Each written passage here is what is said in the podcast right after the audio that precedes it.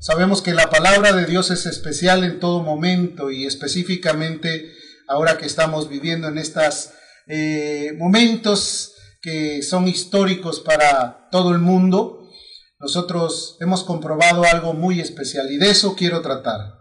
Quiero hablarles acerca de la fidelidad de Dios. ¿Con cuántos ha sido fiel Dios?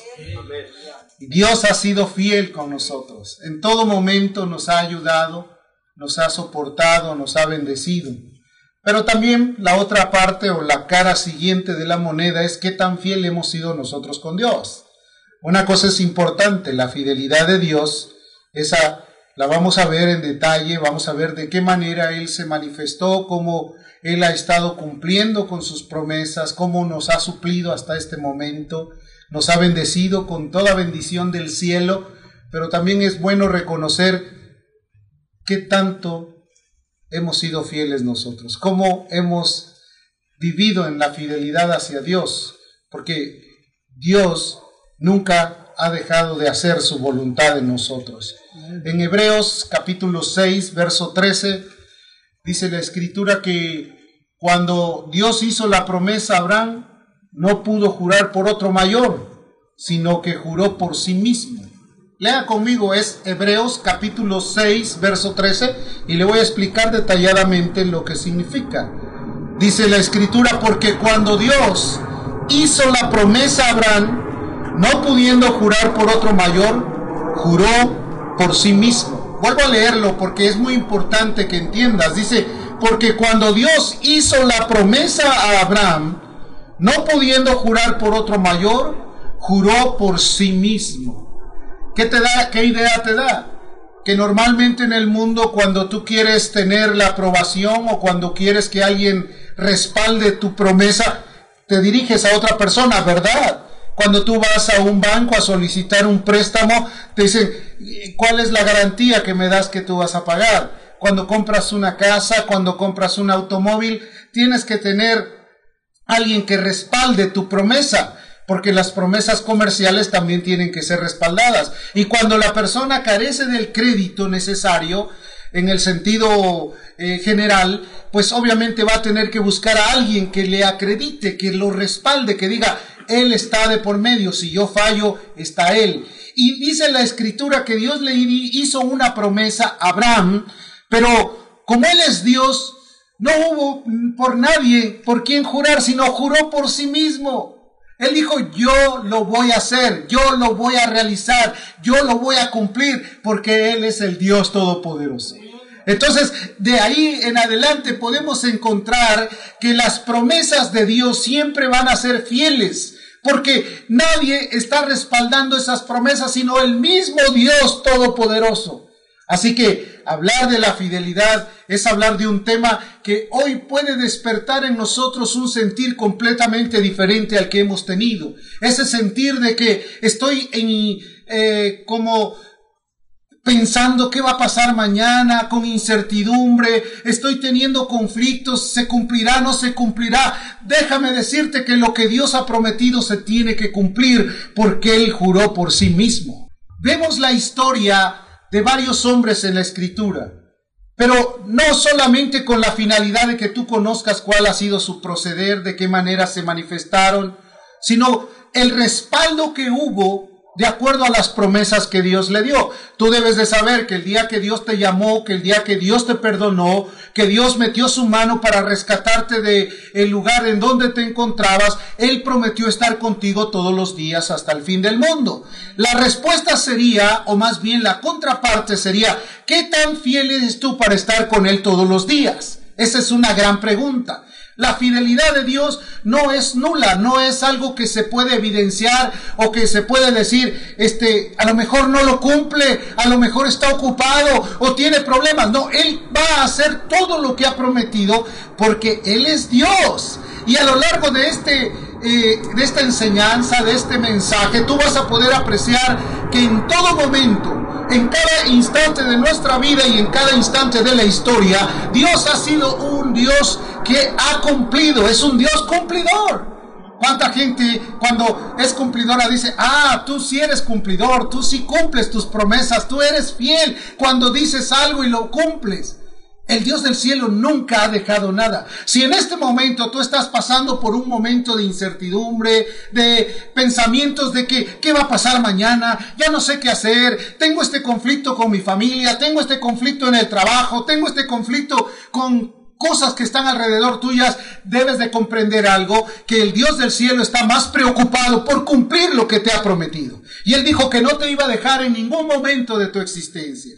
Así que, conforme a la palabra, veremos de qué manera Dios ha cumplido a lo largo de la historia y cómo ha cumplido también con nosotros. Como dijo el profeta Samuel o el juez Samuel, que llegando a cierto momento de su vida dijo, Ebenezer, hasta aquí nos ayudó el Señor. ¿Hasta cuánto tiempo nos ha soportado? Mira cuántas crisis ha habido en el mundo, de qué manera hemos escuchado noticias completamente malas, noticias que nos han hecho pensar, y nosotros quiénes somos? Somos los hijos de Dios, somos aquellos que fuimos redimidos, aquellos que en su misericordia nos ha guardado. Ahora, que la muerte venga, esa es una realidad, no podemos evadirla, es algo que va a suceder, pero mientras estamos con vida, estamos viendo la fidelidad de Dios a lo largo de todo nuestro caminar y por esa razón nosotros podemos decir amén, aleluya al Señor, amén. Entonces, Génesis capítulo 12, Dios llamó a Abraham. lo llamó de Ur de los Caldeos. Y déjame decirte que Abraham ya era un hombre que estaba posesionado en un buen sitio tenía su capacidad, tenía su familia, tenía todas sus pertenencias y alguien cuando está establecido no le gusta mucho moverse a otro lugar. Cuando está movido, bueno, creo que los, las movidas de casa o de ciudad o de país son eh, completamente conflictivas para mucha gente, los ponen bajo estrés. Inclusive cuando una persona sabe que va a viajar, sabe que la hora del vuelo se acerca, empieza a sudar, empieza a correr, empieza y a veces hasta se trastorna y olvida lo más importante. ¿Cuántas personas han llegado a un aeropuerto buscando su pasaporte y se dan cuenta que lo olvidaron en la mesa? ¿Por qué? Porque las preocupaciones a veces ciegan tu razón, ciegan la capacidad de razonar eh, correctamente.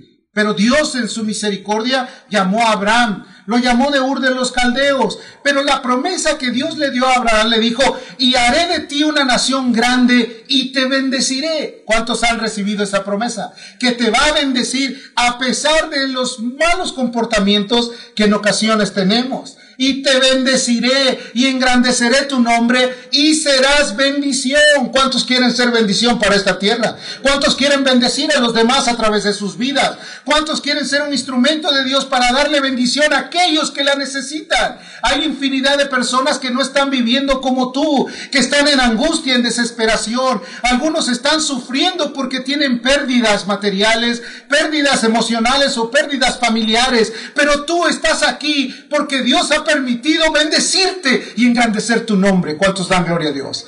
Porque Él es bueno. Dice también, bendeciré a los que te bendijeren y a los que te maldijeren maldeciré y serán benditas en ti todas las familias de la tierra. ¿Te das cuenta cuál promesa le dio Dios a Abraham? Ahora, en ese momento él juró por sí mismo, yo te garantizo que va a suceder. ¿Cuántas veces has dicho, yo te garantizo? Y de repente dices, bueno, ¿Qué te parece si lo provocamos un poquito más de tiempo? Porque no estás consciente o no estás seguro que vas a cumplir. Pero cuando vas a cumplir, te aseguras y dices, yo te lo digo. Es mi palabra de honor. Vamos a hacerlo, vamos a ir adelante. Dios curó por sí mismo. Y los grandes pasos de fidelidad que Dios le enseñó a Abraham fueron maravillosos. La trascendencia de Abraham fue completamente recompensada. Quiero decirte que cuando tú obedeces y escuchas la promesa de Dios y escuchas el llamado de Dios y sabes quién te ha llamado, cúmplele, porque Dios quiere gratificar tu obediencia, tu fidelidad a Dios. No es solamente la fidelidad de Dios para contigo, sino la fidelidad tuya para con Dios. Que seas fiel, como dice la Escritura, sé fiel hasta la muerte y yo te daré la corona de la vida. Confía en Él, deja los pensamientos fuera, no permitas que a nadie ataque tu conciencia, no dejes que ningún dardo del enemigo entre a tu corazón. Renuncia a todo aquello que sabes que es completamente ajeno a la veracidad de Dios y continúa al blanco perfecto. No dejes de mirar aquella luz verdadera, al blanco perfecto, como dice la escritura. Pon tus ojos en Jesús, el autor y consumador de la fe. En Él vamos a tener el resguardo, vamos a tener la seguridad, vamos a tener la armonía de vivir plenamente identificado con Él. Abraham salió sin saber a dónde iba. En ese tiempo no había GPS. Recuerda, él solamente obedeció al llamado de Dios. Dios le levantó, Dios lo llamó y le dijo, sal de tu tierra, deja tu parentela y yo te voy a dar una ciudad donde tú vas a ser engrandecido en tu nombre. Entonces, Abraham creyó a la promesa y se levantó e hizo lo que Dios le había llamado. Y quiero decirte que fue una parte delicada la obediencia que tomó Abraham. Nosotros a veces luchamos mucho con obedecer. Estamos a veces poniendo a prueba la confianza de Dios o la fidelidad de Dios. A veces en lugar de ser como Abraham, queremos ser como Gedeón. O sea, en otras palabras, no te confío mucho, no creo mucho en lo que tú me estás diciendo, pero ¿qué te parece si hoy llueve en el sur de California y entonces sabré que tú me estás llamando? No, Él te está llamando porque Él juró por sí mismo. Gedeón lo hizo en un plano de incredulidad. Abraham lo hizo en un plano de confianza. Dice el capítulo 22 de el libro de Génesis que Abraham fue subiendo, superando pruebas y pruebas hasta llegar al punto de tener la prueba máxima sobre su vida. Ya cuando Abraham era viejo y Dios le cumplió lo que le había prometido, que iba a engrandecer a su nación. Imagínate un hombre ya de edad avanzada y una mujer que le habían pasado el tiempo de las mujeres. Pero Dios juró por sí mismo que lo iba a hacer. Querido hermano, así que no estés muy preocupado. Hoy es que tengo 50 y todavía no puedo. Déjame decirte que todo se puede en Cristo que nos fortalece. Aleluya su nombre. Debes de poner tu seguridad en Él. Debes de asegurarte que tú no estás respaldado por las promesas de un ser humano que es mortífero, que va a morir en cualquier momento. Estás asegurado por el Rey de Gloria, por aquel que dijo, yo soy y lo puedo hacer y tengo el poder para tomar mi cuerpo y volverlo a levantar. Amén. Ese es nuestro Dios. ¿Quién es tu Dios? La incredulidad, la incertidumbre, la desconfianza, la apatía, la falta de confianza, la inseguridad. ¿Cuál es tu Dios? Mi Dios es el que hizo los cielos y la tierra, el que juró por sí mismo y el que va a hacer la obra maravillosa. En el capítulo 22 de Génesis, la Biblia nos narra una historia maravillosa. Dios habló a Abraham y dice que lo probó. Si tú lees en el capítulo 22, verso 1, dice, y Dios probó a Abraham Dios le hizo una prueba. Hay ocasiones que cualquier cosa que pasa en nuestra vida decimos, es que me está probando Dios.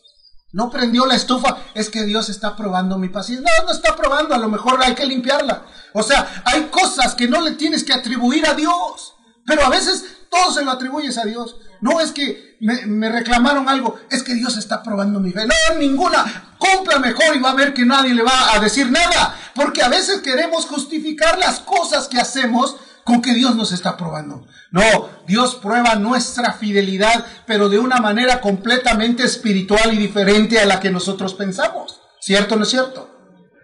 Amanecí con el pie hinchado, no me entra mi zapato. Es que Dios me está probando. Nada de eso. O sea, no busquemos ese tipo de cosas. Estemos conscientes que cuando Dios probó a Abraham, Abraham contestó rápidamente, heme aquí.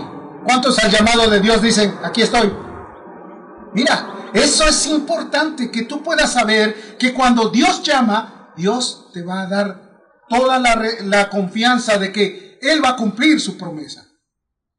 Dice que le dijo, ven, vente al monte de Moría y trae a tu hijo y ponlo en sacrificio para mí. ¿Qué te parece? Pues yo no puedo sacrificar ni siquiera mi tiempo, no puedo sacrificar mi sueño, no puedo sacrificar este, mis pertenencias, no puedo sacrificar, o sea, estamos completamente con un sentido de permanencia o de pertenencia, no queremos dar nada para Dios. Y Dios le dijo, vas a sacrificar a tu hijo. Entonces Abraham, obediente, se levantó, enalbardó su asno, en otras palabras, le puso su silla, agarró la leña, agarró todo y se enfiló hacia el monte Moría. Y ya llevando todo para el sacrificio, su hijo le preguntó, ¿dónde está el cordero? Imagínate el pensamiento que pudo venir a la vida de Abraham en ese momento. O sea, el hijo sabía que cada vez que había un sacrificio tenía que haber derramamiento de sangre, porque en el pasado sin derramamiento de sangre no había remisión de, pecado. Entonces, él le iba con, completamente turbado en sus emociones, pero confiando en que la promesa de Dios era fiel para cumplirse. Y ya cuando estaba preparando todo el sacrificio, amarrando a su hijo, preparando el holocausto, teniendo todo listo para degollarlo, Abraham le había dicho a su hijo, Jehová se proveerá cordero. Y cuando estaba a punto de hacerlo, un ángel del cielo vino y le dijo, detente. Y volteando, vio a un carnero que estaba enredado entre el ramaje que estaba a un lado. Dios le había provisto cordero. Dios se provió un cordero un cordero sin mancha, el cordero de Dios que quita el pecado del mundo. La Biblia dice que sin derramamiento de sangre no hay remisión de pecado. Cristo tuvo que morir y derramar su sangre para perdonar nuestros pecados. El apóstol Juan dice que la sangre de Jesucristo, su Hijo, nos limpia de todo pecado. Fuimos limpiados por el, del pecado por medio del derramamiento de sangre. Quiere decir que Jesucristo en su misericordia cumplió trayendo un cordero sin mancha para que nosotros fuéramos limpiados de nuestra vana manera de vivir, de nuestro comportamiento de ingratitud, de nuestra forma completamente egoísta de pensar, de nuestras acciones que dañaban a terceros. Porque a lo largo de nuestra vida no solamente nos dañamos a nosotros mismos, sino que a donde quiera que pasábamos hacíamos daño. Cuando eh, teníamos reacciones completamente indiferentes hacia alguien, cuando no teníamos la gentileza de contestarle a una persona, cuando eh, eh, tratábamos de pelear en lugar de tener afinidad y armonía, cuando levantábamos algo que no nos pertenecía y nos los echábamos a la bolsa pensando, nadie me vio. Todos esos acontecimientos fueron lavados por la sangre del Cordero cuando tú decidiste arrepentirte y renunciar a todos los pecados, dejar todas las cosas a un lado para que Él viniera a ser para ti la verdadera excelencia en tu vida. Eso todo lo ha hecho el Dios del cielo en su amor y en su misericordia. Entonces dice la escritura que alzó Abraham los ojos y miró y aquí a sus espaldas un carnero trabado en el zarzal por sus cuernos y fue Abraham y tomó el carnero y lo ofreció en holocausto en el lugar de su hijo. Dios prometió que iba a bendecir a Abraham y Dios lo estaba cumpliendo. El otro hombre fue Moisés.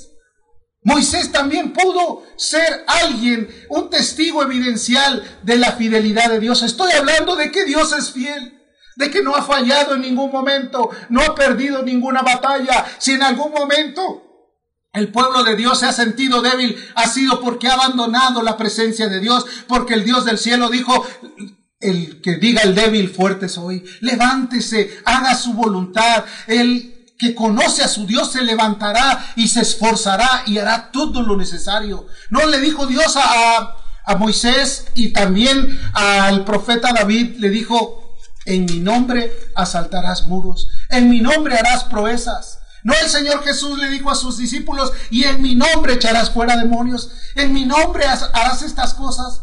¿Por qué razón nosotros debemos de desconfiar? No hay por qué desconfiar, Él es el más fiel de todos. Deuteronomio capítulo 32 en el versículo 4 dice, Él es la roca cuya obra es perfecta. La roca, la piedra reprobada por los edificadores, la cabeza del ángulo, el todopoderoso. La piedra angular en quien podemos reposar seguros, en quien podemos establecer nuestra casa, en quien podemos vivir confiados. Dice, porque todos sus caminos son rectitud. En otras palabras, nunca ha fallado a ninguna de las promesas. Querido hermano, si algún momento tienes algo en que quejarte, olvídate de todas tus quejas y conoce a aquel que dijo que va a cumplir lo que ha prometido. Amén. ¿Cuántos van a dejar de ser quejumbrosos? No vayan en lugar de decir amén, a hacer un quejido, porque entonces entenderé claramente cuál es la eh, respuesta. Entonces, Él dice, todos sus caminos son rectitud. Dios de verdad. En Él no hay mentira. Dios de verdad. Dice, y sin ninguna iniquidad en Él. No hay nada que puedas decir, pero es que este no hizo esto, es que nada más me prometió y no me cumplió, es que este ya no le creo, no, nada de eso. No hay nada. Dice que fue tentado en todo de acuerdo a nuestra condición, pero sin pecado. Es más, cuando lo torturaban, encomendó a su causa al que todo lo juzga. Él es fiel a todo lo que promete. No hay nada en lo que nosotros podamos decir, no, no, eso no es cierto, no ha sucedido. Dice, es justo y recto. Amén. ¿De qué habla de, de, justicia? Su justicia es plena. La rectitud que hay en él es plena. Todo lo que él dice lo hace correctamente. El ser humano encontraría la mejor manera para vivir confiando y estando seguro en los brazos de Jesús. Amén. En el mundo hay muchas aflicciones. Jesús lo dijo, en el mundo tendréis aflicciones. El mundo vive afligido, desesperado, angustiado. Por eso hay tanta eh, inconformidad, por eso hay mítines, por eso hay revueltas sociales, por eso porque hay inconformidad. Pero Dios es el que quiere que tú estés seguro en sus manos. Él puede ordenar tus pensamientos en Él. Él puede hacer de ti una nación grande, bendecir tu nombre en medio de la tierra, atraer la bendición sobre tu vida. En el mismo capítulo de Deuteronomio, pero en el verso, en capítulo 7, versículo 8 y 9, dice, sino por cuanto Jehová os amó y quiso guardar el juramento que juró a vuestros padres, os ha sacado Jehová con mano poderosa ha rescatado de servidumbre de la mano de Faraón, rey de Egipto. Conoce pues que Jehová tu Dios es Dios, Dios fiel. Escucha y repite conmigo, Dios fiel, que guarda el pacto y la misericordia a los que le aman y guardan sus mandamientos hasta mil generaciones. ¿Te alcanzará a ti? Claro que te alcanza. Dios es fiel. Pero ¿cuál es la responsabilidad nuestra? Que guardan sus pactos. Mucha gente dice, pero yo no he visto mucho la fidelidad de Dios. ¿Estás guardando los pactos de Él? ¿Estás caminando con Él? ¿Vives seguro en su presencia? De ahí parte todo, porque a veces queremos el 100% de responsabilidad del que nos juró, pero queremos dar el 3% solamente. Y entonces cuando no suceden las cosas, empezamos a decir, no, no ha cumplido y que no has visto que el que no ha cumplido es otro. Entonces, eso es algo que debemos de considerar, porque esto es de ida y regreso. Dios te quiere bendecir, pero tú tienes que cumplir, guardar los pactos. Eh, ¿A qué significa guardar los pactos? Que obedezcas a sus mandamientos. Pero no los conozco todos. Con los que conozcas empieza. Porque a veces tenemos ese, esta justificación, pero es que yo no sé todo, es que me falta mucho leer todo, quiero comprender todo. No, lo que ya entendiste es cúmplelo. El que es fiel en lo poco, en lo mucho será puesto. Ahora, no con eso te digo que con eso es suficiente, sino que eh, sigas el mensaje que Jesús enseñó y que los hombres de Dios hablaron.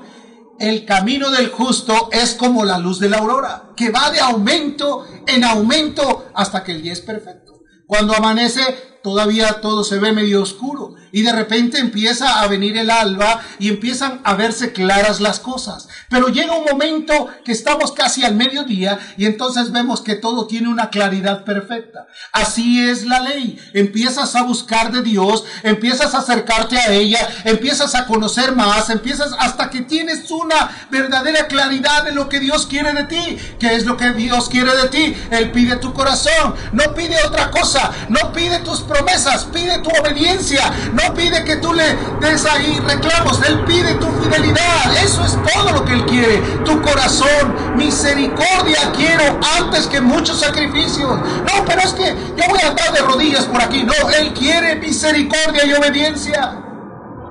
Y la obediencia a la palabra justifica el alma.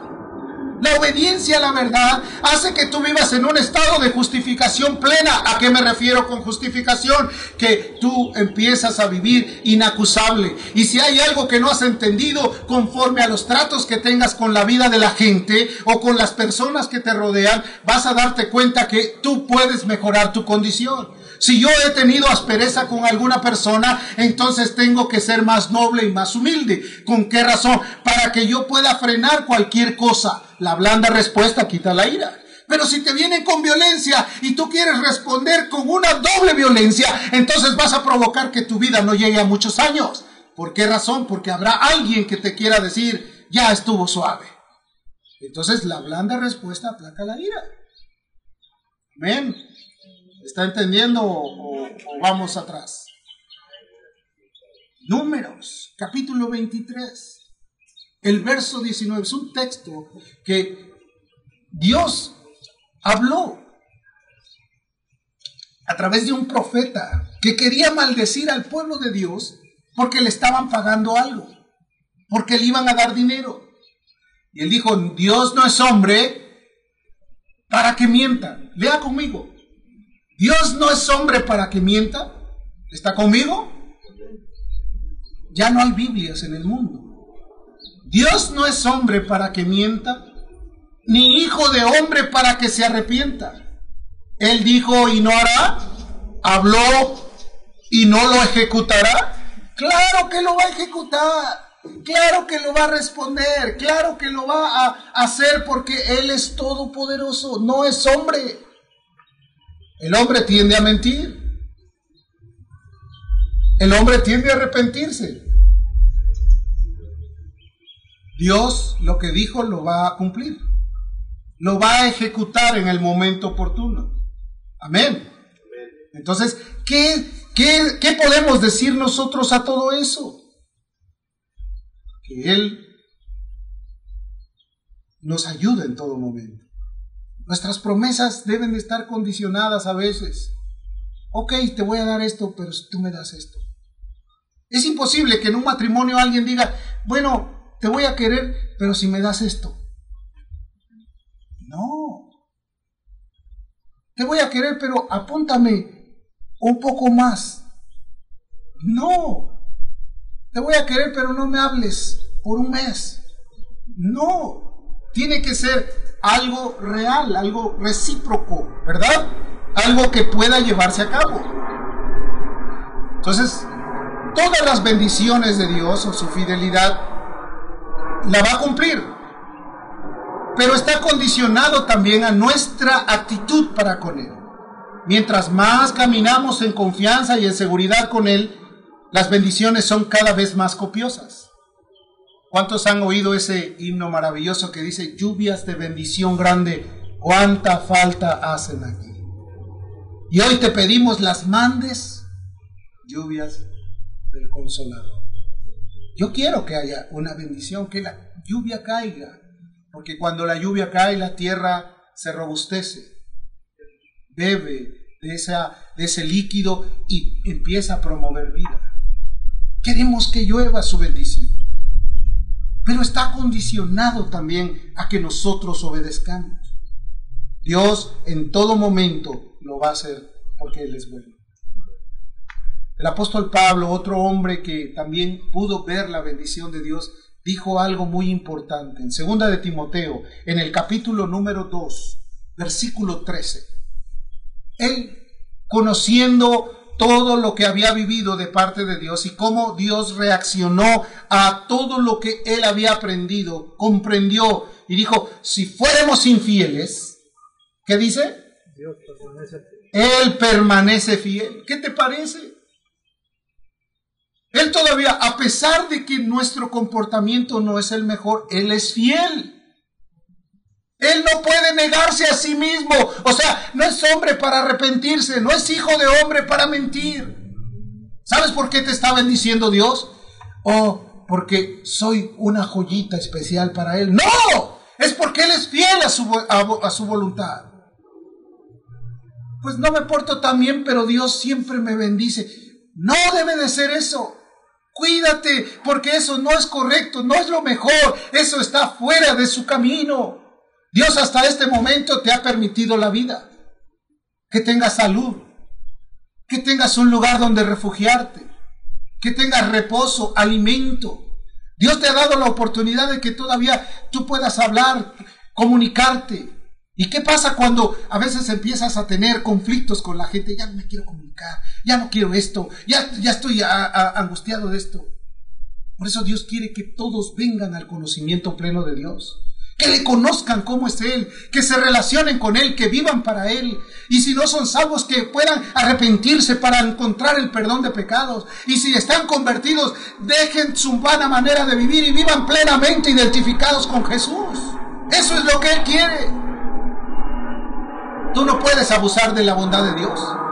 No podemos nosotros tratar de exigirle a Él lo que nosotros no damos, porque a veces pensamos que necesitamos ser exigentes para con Él. Todo lo ha permitido Dios porque Él es bueno. Nos ha ayudado hasta este momento. Santiago en el capítulo 1, verso 17. Santiago, él escribió algo que pudo comprender de todo corazón. Dijo que toda buena dádiva y todo don perfecto proviene del Padre de las Luces. Proviene de Dios. Toda buena dádiva, que es una dádiva, es un regalo, es algo que no merecemos.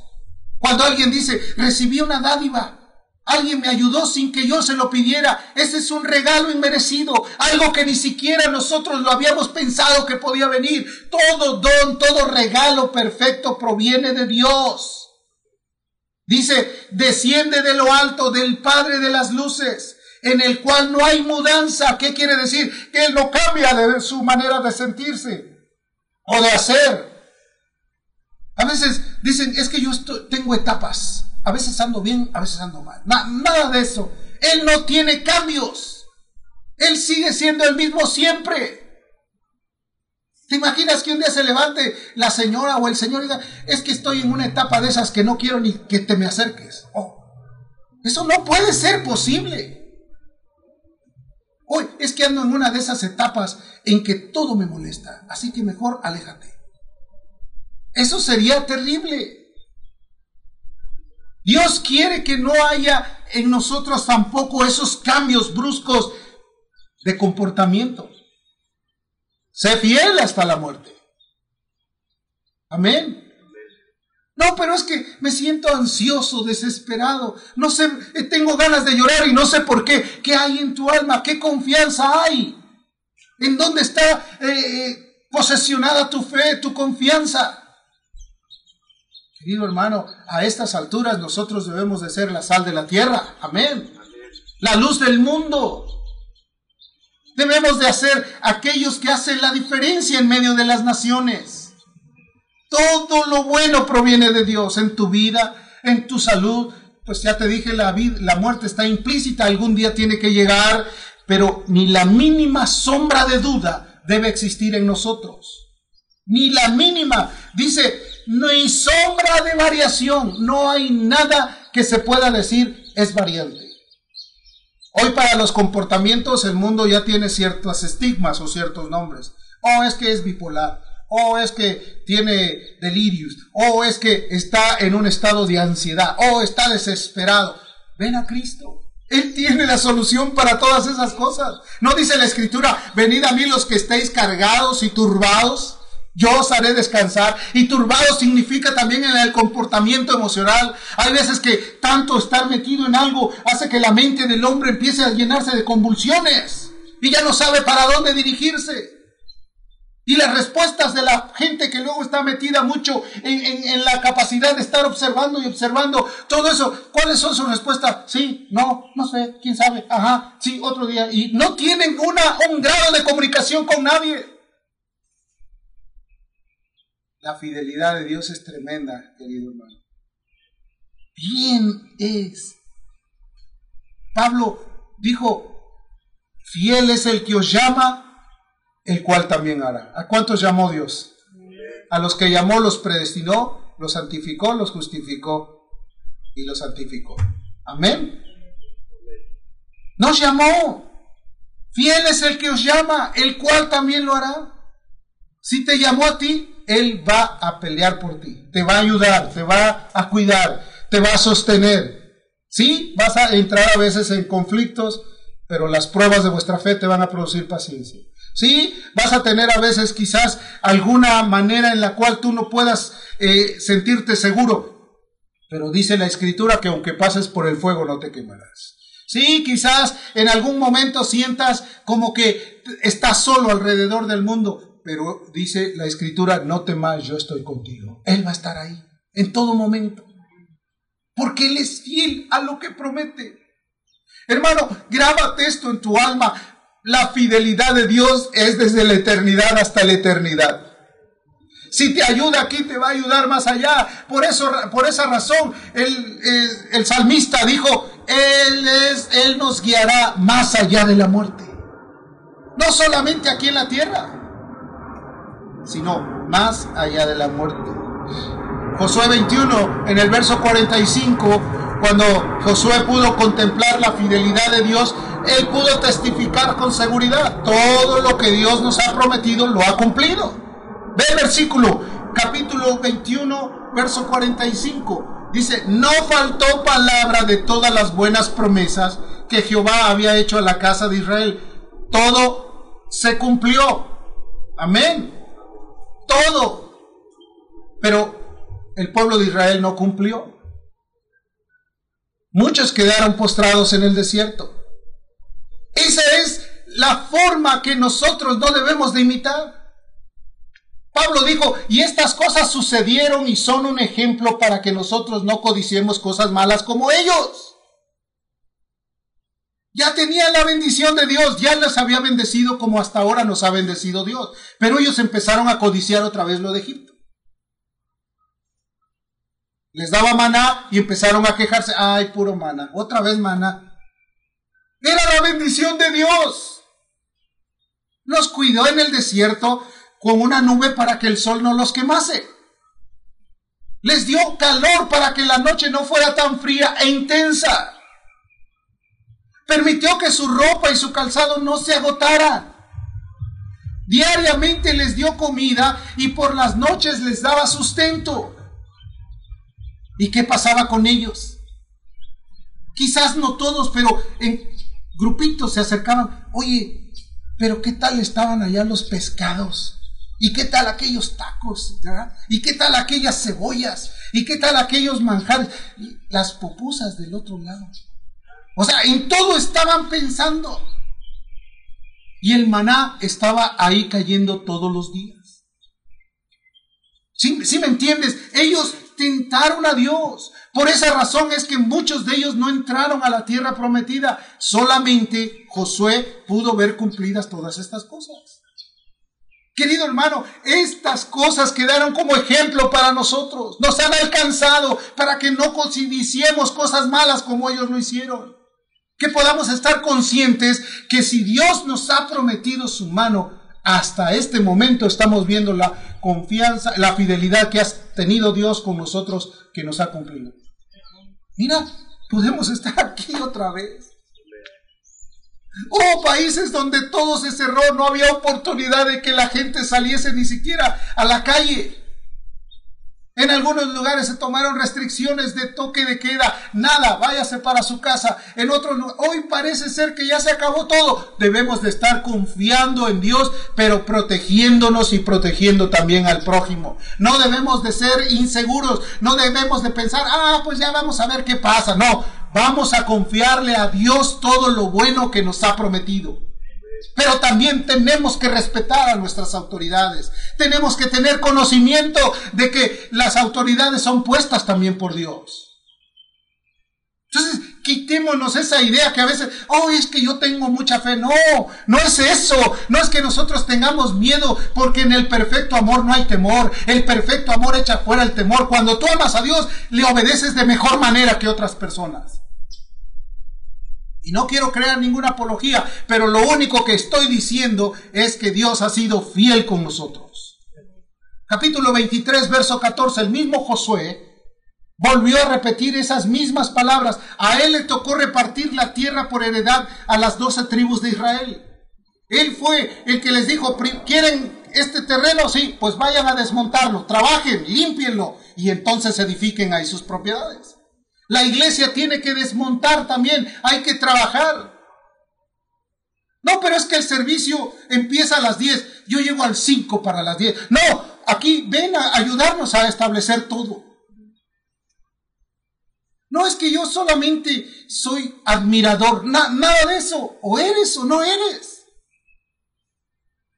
Temprano. A veces tenemos pastor para todo. Tenemos que desmontar para poder edificar. Hay que edificar la casa. Dice el verso 14, y he aquí que yo estoy para, estoy para entrar hoy en el camino de toda la tierra. Ya Josué iba a llegar a Canaán. Dice, reconoced pues, reconozcan con todo vuestro corazón y con toda vuestra alma que no ha faltado una palabra de todas las buenas palabras que Jehová vuestro Dios había dicho a vosotros todas os han acontecido, no ha faltado ninguna de ellas. Amén. No faltó nada. Todo se cumplió. Todo fue real. Dios ha sido fiel, hermano. ¿Con cuántos ha sido fiel? Levante su mano. Mucha fidelidad ha tenido Dios para ¿Cuántos quieren serle fiel a Dios? Vamos a, a ser fieles a Él. Dios quiere tu fidelidad también. Porque a lo mejor nosotros detenemos la obra de Dios por nuestra infidelidad, por nuestra suspicacia. Debemos estar bien convencidos, todo lo ha hecho Dios de una manera plenamente convencidos de que era también poderoso para hacer todo lo que había prometido. Tienes que tener esa confianza. Pero es que tengo conflictos. Dice la escritura, fíate de Jehová de todo tu corazón y no te apoyes en tu propia prudencia. Pero es que no sé cómo tratarlo. Encomienda a Jehová tu camino, confía en él y él hará. Pero es que lo veo muy difícil. No hay nada imposible para Dios. Lo que es imposible para los hombres, para Dios es posible. Pero es que me empieza a doler aquí, luego se me pasa para acá, y luego tengo otro por acá, y ya de, de repente anda por acá arriba. Pon tu confianza en Él. La paz de Dios sobrepasa todo entendimiento. Y ordenará tus pensamientos en Él, para que tú guardes tu corazón y seas más productivo en cada momento de tu vida. Dios no quiere nuestras vidas que sean solamente un instrumento para que, pues de vez en cuando tengamos alguna victoria. Dios quiere que tengamos victorias continuas en Él. Que podamos recibir la bendición de Dios. El Salmo 78 yo te lo voy a recomendar que en casita lo leas detenidamente. Lo leas detenidamente. Pero te quiero dar un avance. Este lo escribió Asaf. Es un másquil. En este másquil, Asaf está recomendando todo y haciendo un recuento de lo que pasó con el pueblo de Israel y por qué razón ellos no pudieron entrar a la tierra prometida. ¿Por qué razón fueron tratados con Dios a veces con una actitud de severidad? ¿Recuerdas que vino, vinieron unas serpientes y a cada persona que lo mordía la gente moría? Recuerda que otra vez otros se pusieron en contra de Moisés y se los tragó la tierra. ¿Recuerdas que ahí muchos querían hacer confabulación en contra de Moisés? Y hasta la misma hermana le dio lepra.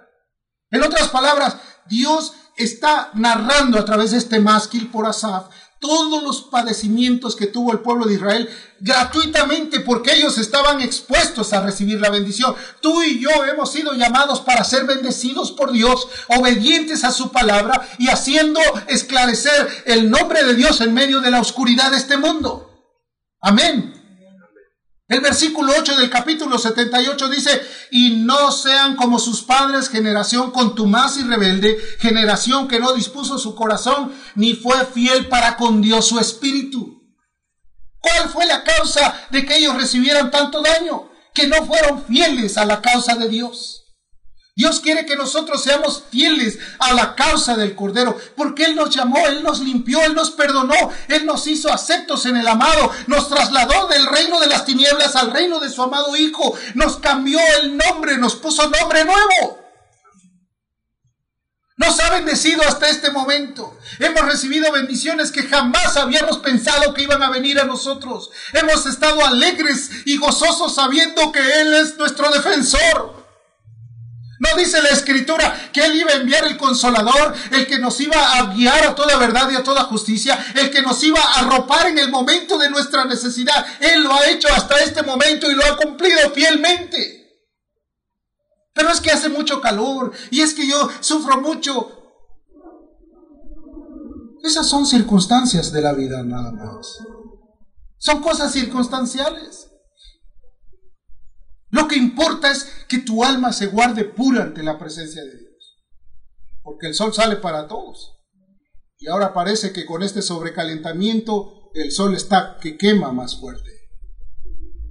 Pero hay que soportar. Amén.